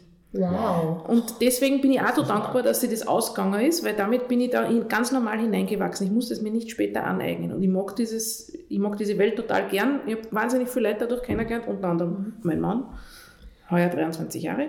Tja, äh, zum Beispiel und so weiter. Also ich würde es Also nicht ja. missen, ja. Aber trotzdem das Analoge, das Buch, das einfach Mhm. im Idealfall Jahre oder Jahrzehnte oder vielleicht sogar vererbt wird, wie Mhm. Bücher von meiner Oma, wo Leute hoffentlich sorgfältig sich Gedanken über einen Themenkomplex gemacht haben, diese Rezepturen so niedergeschrieben haben, dass sie nachvollziehbar sind, dass man auch, wenn das Internet kaputt ist und der Telefondienstleister kein Netz hat, ohne dass man irgendwen noch fragen kann oder nachschauen kann oder googeln kann oder auf YouTube schauen kann, das nachvollziehen kann und ein gutes Essen für sich und seine Familie hat. Und ich finde, es ist ja eigentlich anachronistisch, aber das Buch funktioniert ja, wie wir wissen. Das Kochbuch funktioniert.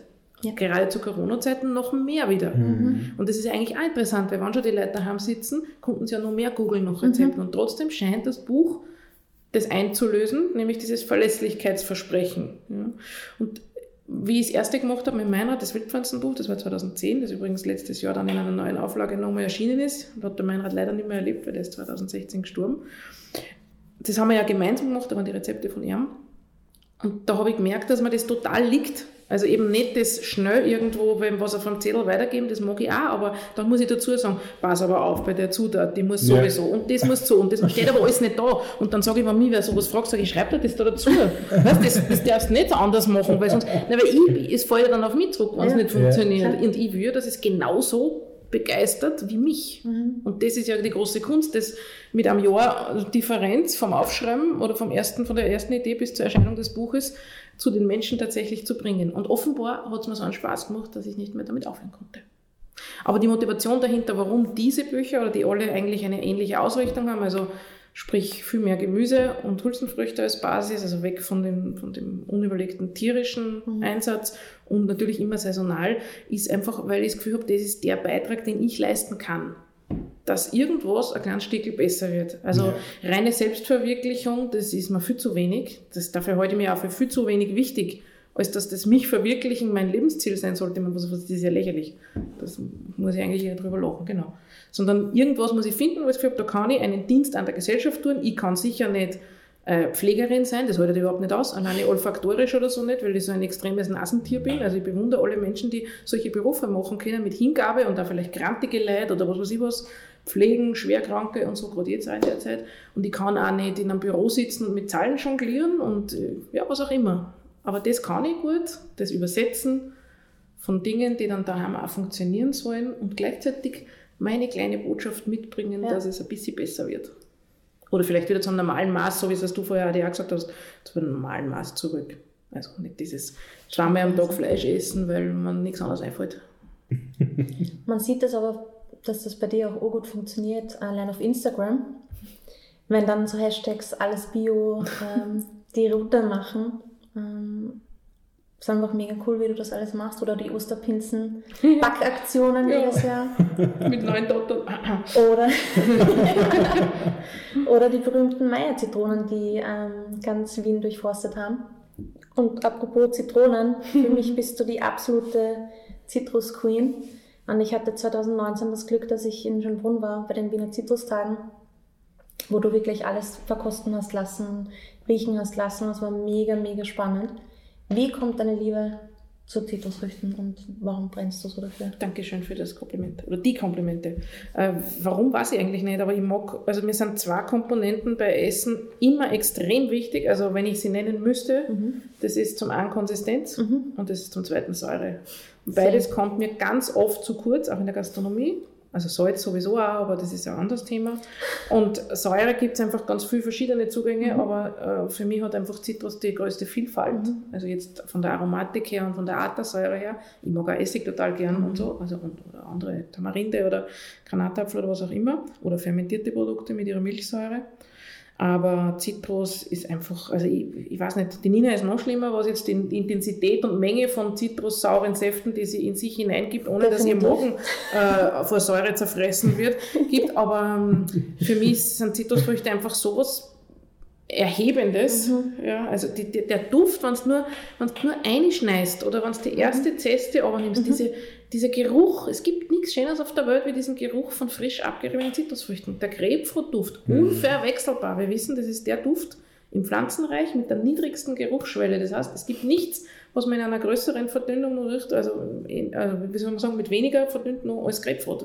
Zum Beispiel. Also, und wir wissen alle, wir, und wenn wir jetzt dran denken, diese Frische Mhm. und so, also ich finde es einfach ganz faszinierend. Sowohl die, die Aromatik als auch die Säure. Voll. Und, die, ja, und das war dann einfach ein Glück, ein sehr spätes, dass ich ja die Sammlung in Schönbrunn entdeckt habe. Mhm. Ist erst, ist erst, glaube ich, acht oder neun Jahre her.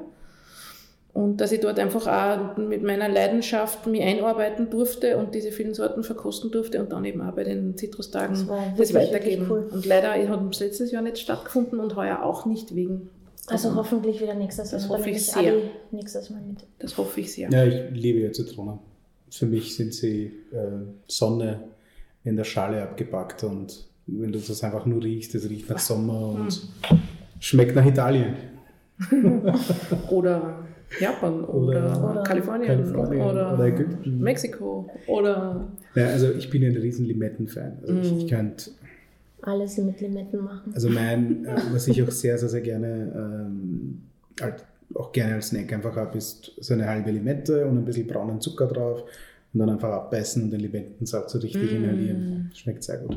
und wo sind jetzt die Limetten? Wann werden die Du, wir, gereicht? haben, wir haben da und, und, und was nicht fehlen darf, brauner Zucker und Kala Namak. Und das da in deinem Mund so richtig, ja, hm, das Wir sitzen beim Glas Wasser. Ich sage Das- nur, damit das alle, die zuhören, dann auch wissen, wie man hier behandelt wird von den Gastgeberinnen. Das, das Gute ist ja, dass wir eher ein Akustikmedium sind.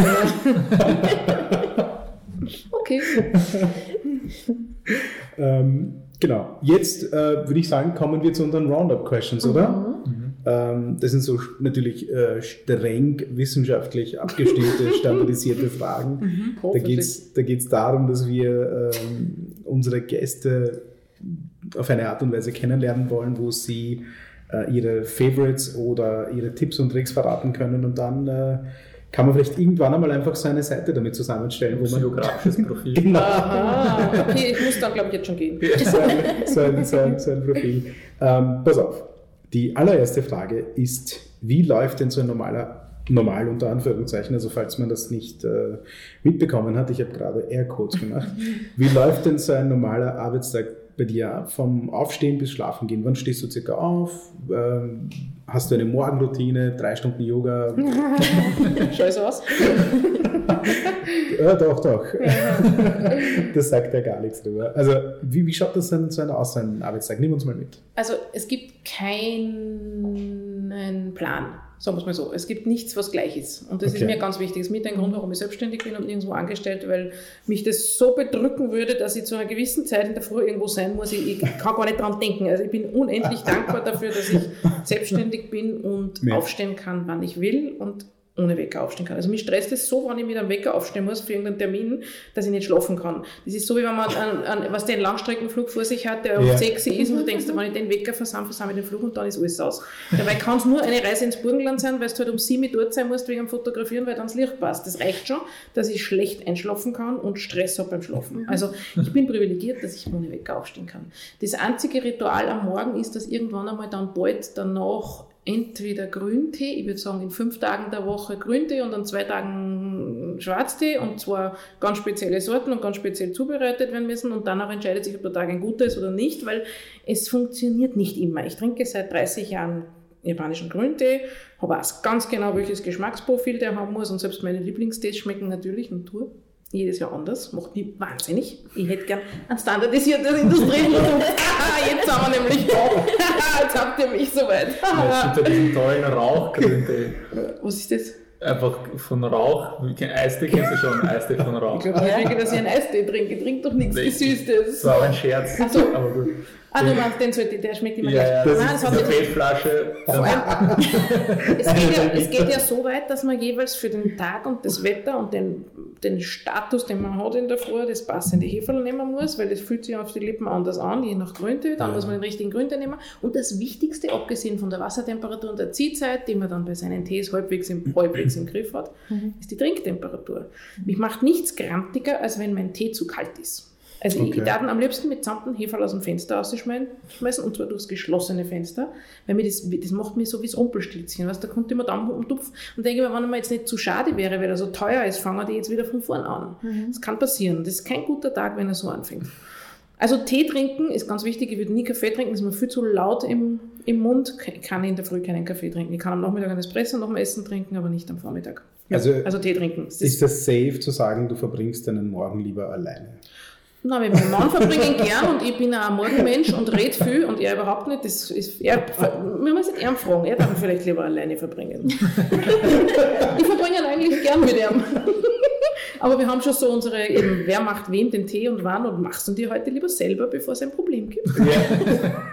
Okay, und ansonsten hängt es ganz davon ab, woran ich gerade arbeite. Wenn ich an einem Kochbuch arbeite, hängt es von dem Prozess ab, in dem ich gerade bin. Also wenn ich im Rechercheprozess bin, dann bin ich wahrscheinlich noch lang bevor ich im Bad war, schon in meiner Bibliothek verschwunden und am Recherchieren und am Zusammenschreiben und Überlegen und Planen und so weiter.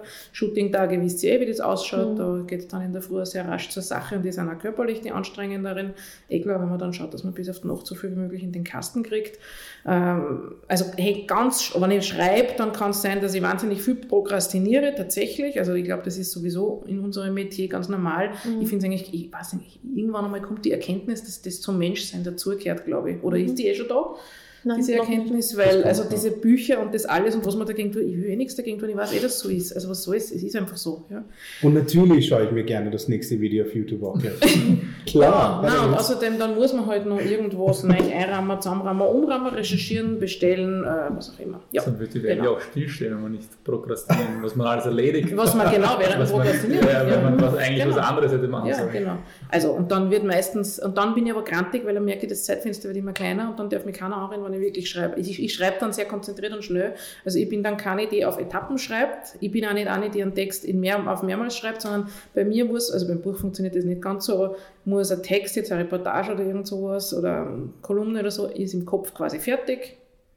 So vom Beginn bis zum Ende und dann sitze ich mich hin und schreibe es. Also ich kann nicht in der Hälfte weggehen und sagen, jetzt mache ich mir Mittagessen. Völlig unmöglich. Mittagessen, völlig unmöglich. Also wenn ich da im Schreiben bin, dann muss das bis zum letzten Wort geschrieben werden. Dann lasse ich es liegen, ist mir wurscht. Ich drucke es meistens aus, das ist reine Safety, Safety Ah, Reason, weil was ist, wenn das Internet schlau. tot ist oder der Computer abstirbt oder Schlau. irgendwas, weil dann ärgert ich mich auch. Also ich drucke es aus, lasse es im Drucker liegen und dann mache ich irgendwas anderes und ein bisschen später lese ich es dann nochmal oder im Idealfall am nächsten Tag und dann arbeite ich natürlich schon noch dran, irgendwie Feintuning. Aber das Erste ist einmal schreiben. Ich mache dann zum Beispiel so Sachen wie, wenn mir was nicht einfällt, wie die, die Person heißt, die ich zitieren will oder irgendeine Zahl nicht, dann schreibe ich große X ein, irgendwie so XXX und dann muss ich zum Schluss natürlich nochmal alle Stellen mit X suchen, nicht, dass man sowas durchrutscht, ist noch nie passiert, aber genau, und die muss ich dann halt so Facts, Facts and Figures einfügen zum Schluss. Also das mit Ausdrucken ist echt ein heißer Tipp, weil ich habe einmal bei meiner Masterarbeit 15 Seiten verloren. Ach du Scheiße, ja, eben, genau, siehst du das? Nein. 15 Geht Seiten. echt schneller als man Ja, denkt, leider. Zwei Tage Arbeit. Ich bin verschont geblieben. Für einen Hugo. Ich habe immer alles in der, in, auf Google gemacht. Google existiert noch. Ja. Das stimmt, du machst das gescheit immer mit Google Doc. Das Ja, ist das wirklich Ja. Ja, also also- Microsoft ist halt immer online. Wenn ich nicht online bin, dann kann ich gar nicht schreiben. Das ist aber auch ein interessantes Ritual, oder? Weil was tust du, wenn du wo bist, wo du ein schlechtes Netz hast? Ja, dann kann ich Bist quasi die. Offline-Version verwenden. Ja, okay, aber ist das so passiert gut? mir eigentlich nie. Ja. Ich, weiß, ich, Du fährst gleich gar nicht wohin, wo du schlechtes Netz ich hast. habe immer, ich habe immer Internet. Ja. Was, Sie haben kein WLAN? Oh je, da machen wir keinen Urlaub. Genau. Also ich bin definitiv einer von diesen Menschen, die eigentlich immer Internet brauchen. Ich, ich kann mich noch ganz genau erinnern, wo wir zum ersten Mal äh, Internet am Handy hatten. Also bei mir war das Jahr 2004, glaube ich, 2005. Und ich bin ab und zu mal im Sommer zu meinem Onkel nach Deutschland gefahren und ich mir gedacht, boah, wie geil wäre das, wenn ich mit meinem Handy auch in Deutschland im Internet sein kann. Mhm. Oder generell im Urlaub. Und dann habe ich mir gedacht, so, und dann war irgendwann einmal Roaming wieder in der EU abgeschafft. Yes. Und das ist so, in, in, in dir selbst freut sich das Kind. Und dann denkst du sich so, ja, Das ist wahr geworden. Ich, war, mich- ich, war, ich habe Auslandssemester in Barcelona damals gemacht. Da gab es eben noch nicht diese ganze EU-Roaming-Klausel. Und dann war ich voll stolz, weil ich herausgefunden habe, dass man äh, dort über Umwege konntest du so ein Wertkartenhandy Ja. kaufen, wo du nur 5 Euro bezahlst und hast du die ganze Zeit kostenlos Internet. Wir kennen das aus die Krimis, ein Burner. Ja. Genau. Ich, ich musste in Kanada bei meinem Auslandssemester, musste ich eine Fake-Adresse angeben. Es ist sicherlich schon verjährt alles. Ähm, ich musste eine Fake-Adresse angeben, weil sonst hätte ich keinen Vertrag bekommen dort. Und, Ja. also es ist absurd, kann man sich halt gar nicht mehr vorstellen. Also noch kurz zurück zum Tag. Das einzige zweite Ritual, das hat auch mit einem Getränk zu tun, das fix ist. Wenn mein Mann da ist, gibt es am Nachmittag ein Espresso und ein Süßi. Wir nennen das Süßi. Und auch die Definition, was ein Süßi ist, ist nicht ganz so einfach, weil das ein Stück Schokolade ist kein Süßi. Also es muss was Kuchiges, Keksiges, sonst irgendwas sein. Also. Ja, Zweifelsfall, aber ist eigentlich schon fast zu haltbar und also es muss ein bisschen so. was Frischeres sein. Ja? Darf aber auch kein Schokomus, ne? vielleicht manchmal. Also jedenfalls, es ist schwierig, wenn das nicht da ist, weil dann könnte es nämlich passieren, dass ich zum Mittag um zwei zum Kuchenbacken anfange, damit wir dann zum Espresso eine Süße haben, was aber die weitere Planung des Tages, wenn Geschichten zum Schreiben sind, etwas äh, Verändert. verändert. Genau. Und ansonsten gibt es keine fixen Pläne, außer dass ich schaue, dass ich einmal am Tag eine Broderunde mache, weil ich einfach beim Gehen, also Gehen habe ich eigentlich erst entdeckt durch meine Bandscheibenvorfälle, die ich vor ein paar Jahren, vor ein paar Jahren hatte, mehrere, also einfach weil ich zu viel gearbeitet habe, zu viel, viel zu viel. Und da habe ich das Gehen für mich entdeckt, dass mir das einfach taugt. Und dann gehe ich recht flott eigentlich dahin und lüfte aus und dann fallen mir Sachen ein. Buchkonzepte, Titel von Geschichten, Fragen, Sachen, die ich tun will oder tun muss. Und dann schaue ich, dass ich wieder heimkomme, dass ich alles aufschreibe, was mir eingefallen ist. Und dann geht es wieder weiter und Das, bin ich das merkst frisch. du dir. Ich habe ich, ich hab das Gehen für mich auch entdeckt und ich habe das auch so, dass mir in der Nacht auch, weil du es vorher erwähnt Ja, hast, ja, dass ja. mir da Sachen einfallen. Ja, ja. Ich habe einfach meine Trello-Boards in das Handy sofort, ich tippe das alles ein, weil ich vergesse es nach fünf Minuten sofort wieder. Ja, nein, ich mache mir meistens dann Eselsbrücken und denke mir, das ist gut fürs Hirn. Das hat Mhm. meine Oma schon gesagt. Also, dass ich dann versuche, weiß ich nicht, irgendwo einen Satz oder so zu bilden wo mit den Dingen. Aber blöd ist sonst bei der Dirne, gehst du ans letzte Telefon oder so, weil dann. Ja, ja, und dann ist die Millionenidee weg. Wenn es eine Millionenidee ist, kommt es wieder. Glaubst du nicht? Ich weiß nicht. Ich, ich weiß nicht, sonst wäre es ja keine Million. Ja, ja, ich weiß nicht. Wahrscheinlich haben wir alle noch keine. Also, und wir haben es alle wieder Alles vergessen. ja. Ja, okay, gut. Ja. Aber ich, apropos Eselsbrücke, ich glaube, die, die, die Kinder unter Anführungszeichen machen das heutzutage noch, Eselsbrücken bilden. Oder ist es ich glaube nicht, was das ist, oder was? Wieso das oder was ist es, man mit einem oder ist es so ein Ding, oder ist es so ein Ding der Vergangenheit? Weil heutzutage kannst du dir alles am Handy notieren, Sofort kannst alles nachschauen. Du musst nur lernen, wo du nachschaust und wie Ja. man googelt. Oder? Ja. Ist es, glaubst ich du glaub nicht, schon, dass sich dass, das verändert hat?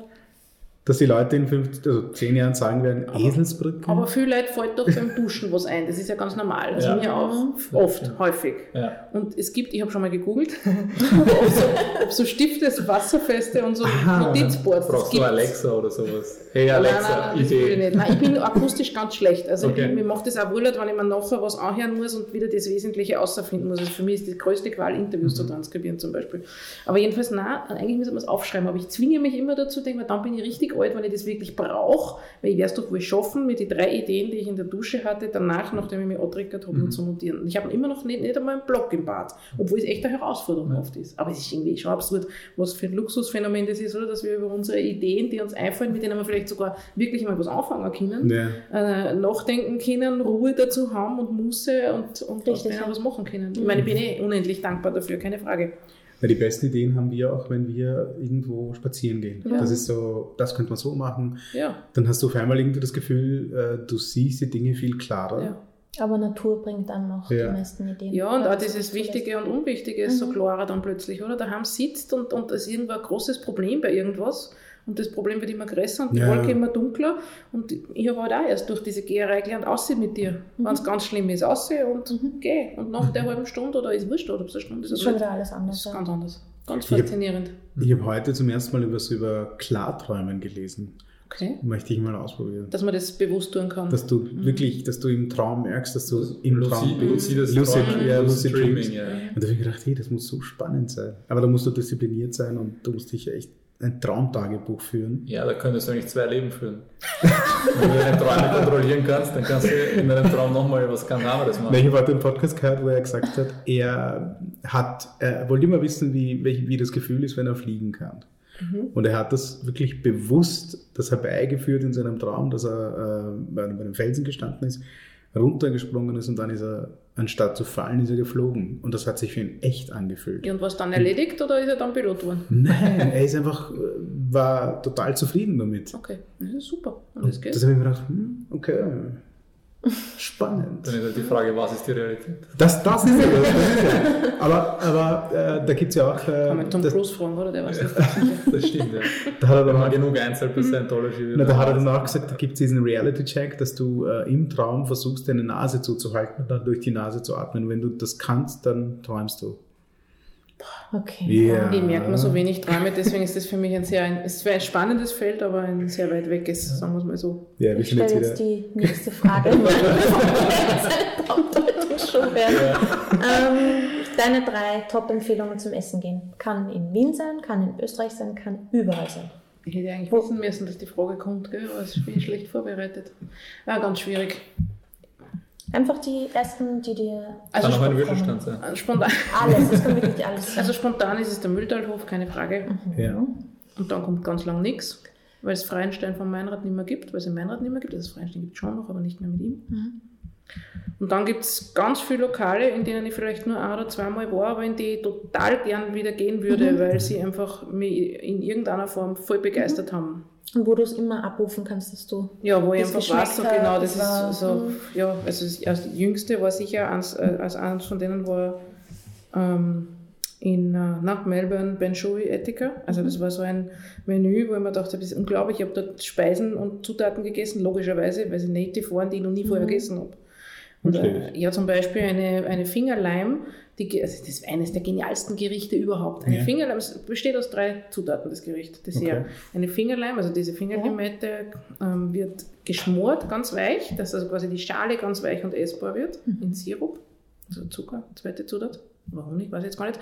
Dann wird sie ausgehöhlt und dieses Schmorfleisch, also das Fruchtfleisch, wird für was anderes verwendet, für einen Drink, den du dann da- im Menü davor kriegst, und Frisches von einer Frischen hineingefüllt. Oh, wow. Und dann wird das Ganze, das schaut ja aus wie so ein kleines Gurkel eigentlich, in einem See aus ähm, Rohmilchobers äh, und ähm, dem Honig von einer Bienenart, die nur ganz speziell, jetzt fällt mir nicht ein, wie die heißt, australische Biene, also einen ganz speziellen Honig produziert. Und das wird da drüber gegossen und du hast dann quasi diese weiche, gegarte Frucht. Wenn du reinbeißt, ist sie innen frisch. Bist total irritiert, dass du denkst, das geht irgendwie gar nicht zusammen, bis dann unten den Schlitz siehst, also wo sie wie ein Wow. Stör beim Kaviar ernten geöffnet wurde. Und diese zwei Zutaten des Obers und dieser Honig. Und es ist so genial in der Einfachheit und dann trotzdem, was da dahinter steht, dass es funktioniert, weil normalerweise, wenn der Fingerlimetten schon ein Stück isst, denkst du, nein, ich will das nicht unbedingt haben. Das ist viel zu herb, viel zu krautig, viel zu hm, intensiv und so funktioniert. Also das sind, da waren so einen ganzen Haufen oder ähm, Soup Soup, das ist so die indigenous Variante, wenn was besonders gut ist, wird es doppelt genannt in Australien. Also sprich, besonders gute Suppe ist Soup Soup. Und die haben vom, vom Krokodil zum Beispiel gegessen Ja. oder Barbecue vom Krokodil, wo du das nicht weißt, ist das Fisch oder Händel, weil das einfach das Krokodil so ein Zwischending Ja. ist. Und, und das alles sehr puristisch, aber erklärt, warum und wieso und wie die Ureinwohnerinnen und Einwohner das schon zubereitet haben, damit sie möglichst den besten Vorteil aus dem geschmacklich und auch von der Haltbarkeit von den Produkten kriegen und so. Und dieses Essen war so, das hat für mich so Welten geöffnet und dann habe ich dort eben von diesem Buch gehört, Black Emu, das ich mir dann auch gekauft habe, von einem einem Aborigine, der halt mit dem Benjuri zusammenarbeitet im Sourcen von diesen Zutaten und wo es auch darum geht, dass die australische Landwirtschaft schon viel früher als die europäische, also von diesen Ureinwohnern und Ureinwohnern, kultiviert war und wie Getreideanbau gemacht wurde und so weiter. Und das alles halt dann durch die Kolonisation, wie soll man sagen, unter den Teppich gekehrt wurde. ja. Zur Seite geschoben. Also total spannend. Also sowas zum Beispiel. Oder halt Sanchez in Kopenhagen. Das war für mich der Zugang zu, ich war noch nie in Mexiko. Diesen, dieser neue, frische, hochqualitative Zugang mit dem nordischen Bezug, also ich sage jetzt Sanddorn oder so in irgendeiner Verwendung. Und diese Art von Essen ist einfach so gut, dass ich weiß, dass ich nächstes Mal einfach wieder hingehen will. Ganz egal, was ich sonst nur tue. Also so gibt es verschiedene verstreute Orte, wo ich unbedingt ein zweites Mal oder drittes Mal oder viertes Mal hin will. Aber ansonsten, äh, es gibt jetzt in Wien nicht so Lokale, wo ich sage, die sind 100% mein Stammlokal. Also vielleicht das Café Bazaar in Salzburg noch, das ist mein Kaffeehaus. Immer schon gewesen, da habe ich einfach ganz viel Zeit während dem Studium verbracht. Und das ist, genau. Sehr, sehr cool. Das Krokodil würde mich noch interessieren. Ja, ich muss hinfahren. Das Ja. Ja, Australien ist irgendwie für mich nicht so Also spannend. essenstechnisch Aber auf ja, jeden glaubt, Fall. Vorurteile ohne Nicht, Ende. nicht wegen, ähm, ich habe einfach Schiss vor alles, was so herumkriecht. Ja, wir haben am, Tag vor dem Wegflug hat, war so ein Bild, hat mir irgendwer geschickt mit einem ganz frischen in Perth, wo wir nicht ganz Ja. zu Beginn waren, aber ein bisschen später von einer Spinne, die so auf der Klobrille sitzt, also Ja. die sich ausgeht, dass sie ihre Beine verteilt auf der Klobrille von der Größe her. Es ist überhaupt nichts passiert. Ja. Und was das Essen betrifft, wir haben noch nirgendwo auf der Welt, und wir sind auch ein bisschen umeinander gekommen, fast sechs Wochen lang jede Mahlzeit gut gegessen. Wow. Das, Das war in Australien und in. Neuseeland. Ja. Also wirklich nicht in Italien, nicht in Frankreich, Ja. nicht in Oberösterreich, nicht was weiß ich wo, nicht in Thailand, nicht in Japan, Ja. wo ich wirklich sage, jede Mahlzeit, ich meine, natürlich haben wir super Tipps gehabt, das ist schon Ja. klar, und haben uns durchgehandelt. Und in Australien sind die Menschen extrem hilfsbereit.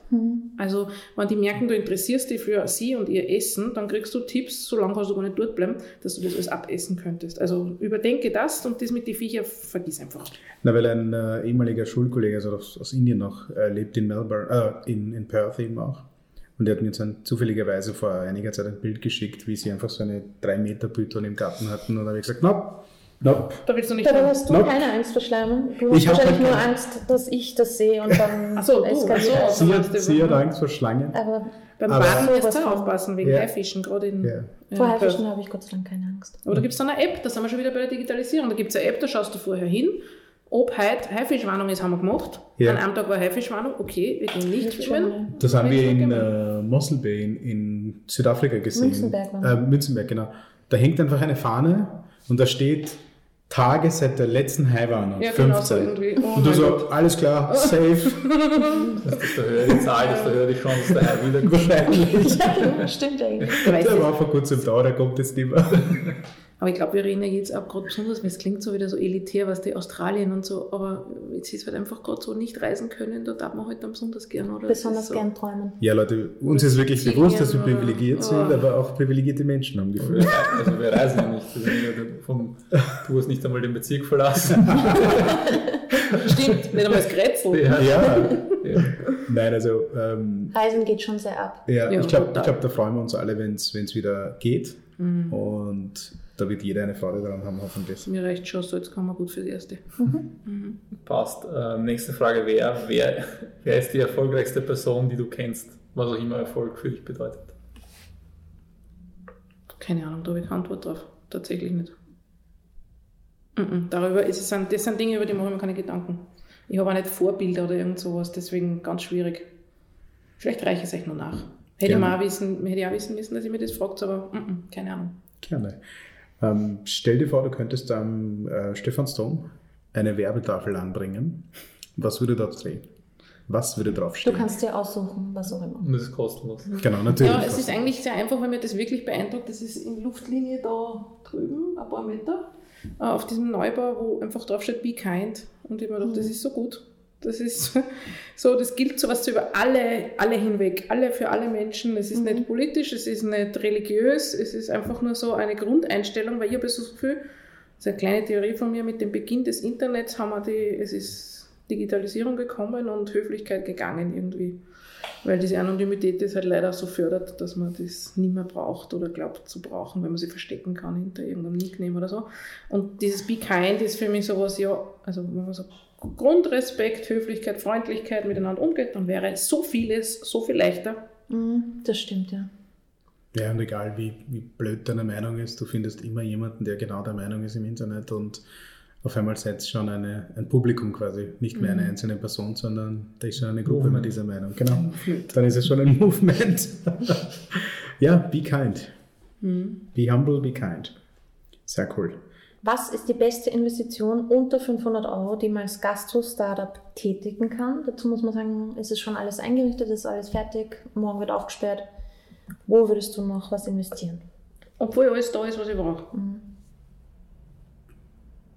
Es gibt zwei Möglichkeiten. Entweder da ist dem Verein Ute Bock spenden, weil wenn ich eh schon alles habe, was ich brauche, warum soll ich es dann noch ausgeben? Oder ich würde so als Motivationsding wahrscheinlich mit meinen Mitarbeiterinnen und Mitarbeitern und wenn es nur mein Mann wäre, keine Ahnung, irgendwo nicht essen gehen und sagen, ab morgen haben wir eh selber so viel zu tun, dann kommen wir nicht mehr dazu, dann damals. Finde ich cool. Ja. So. Deckt sich, deckt sich mit den anderen Antworten, gell? Das kommt sehr oft vor. ja. Stimmt. Ja, ähm, auf was bist du besonders stolz? Gibt es etwas, wo du sagst, Stolz hey, ist auch so ein schwieriger ja, Begriff. ich weiß. Also, ja, vielleicht, Oder auf was blickst du gerne zurück? naja, dass ich konsequent bin einfach.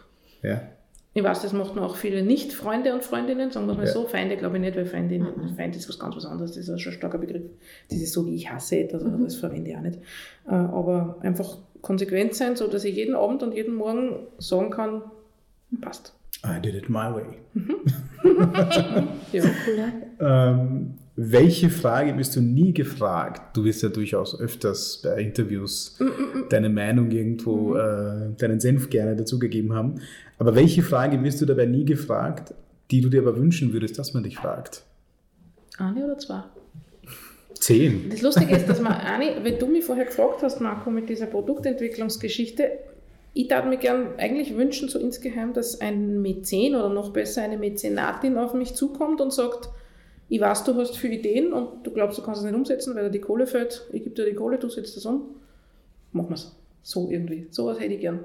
Also jemanden, wenn man denkt, ich weiß schon, man kann sich viel selber erarbeiten, aber es gibt Dinge, die sind einfach unerreichbar, ohne von Beginn an Geld dafür zu haben. Auch wenn sie nicht dazu dienen, dass ich nachher so viel reicher bin, sondern dass es vielleicht eine Idee ist, die irgendwem anderen auch was bringt oder hilft mhm. oder so. Mhm.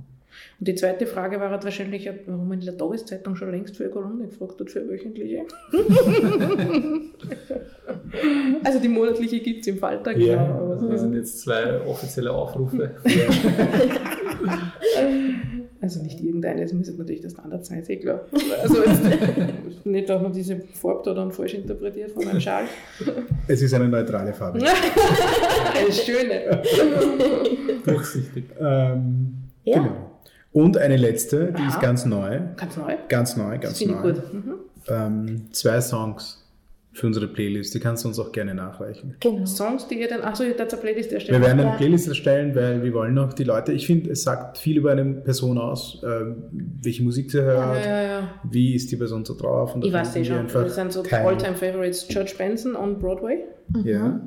Das ist mein Küchenhüpfsong. Mhm. Ja.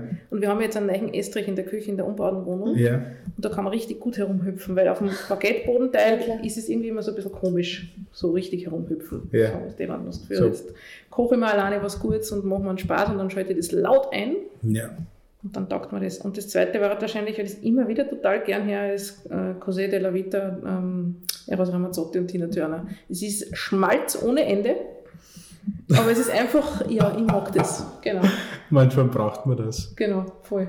Es gäbe viel cool. anderes, aber die sind die spontanen, die mhm, gerade kommen. Finde ich gut. Die was, fügen wir dazu. Was war das letzte? Aber das war eine Live-Version, glaube ich, von den beiden. Ich habe letztens habe ich auch so einen Tina Turner Song beim Kochen nicht aus dem Kopf bekommen. Siehst du das? Ich habe die ganze What's Zeit. Love? What's Love? Ja, geht's auch so, ich konnte nicht aufhören mitzusingen. Den ganzen Tag gesungen. Den ganzen Tag, aber. Und dann habe ich eine Version von Kaigo entdeckt und das hat mir die ganze Freude irgendwie wieder weggetan. also nein, nein, Auf doch nicht. Playlist bin ja schon von Tina Turner sein lassen. Ja, also Leute, ein heißer Tipp, wenn ihr gerne kocht und gerne viel Zeit in der Küche verwendet, ähm, Tina Turner. Ist der Burner. Tina Turner ist der Burner. Marco approves this message. ja, ähm, und somit würde ich sagen, liebe Katharina, vielen, vielen, vielen Dank, dass du dir die Zeit genommen hast. Ähm, wir teilen uns jetzt mal die Limetten auf, würde ich sagen. Ja, gute Idee. Dankeschön, hat Spaß gemacht. vielen, vielen Dank. Vielen Dank. Danke. Und euch vielen Dank fürs Zuhören. Äh, gerne abonnieren. Wir sind jetzt auch auf äh, Apple Podcast, da könnt ihr äh, uns auch bewerten, wenn ihr weitere Folgen hören wollt. Bitte uns Bescheid geben, welche Personen wir unbedingt einladen sollen, von wem wollt ihr gerne mehr Geschichten hören. Welche Fragen interessieren euch besonders? Meldet euch. Wir freuen uns auf euer Feedback. Vielen, vielen, vielen Dank und habt eine schöne Zeit. Baba. Ciao. Baba.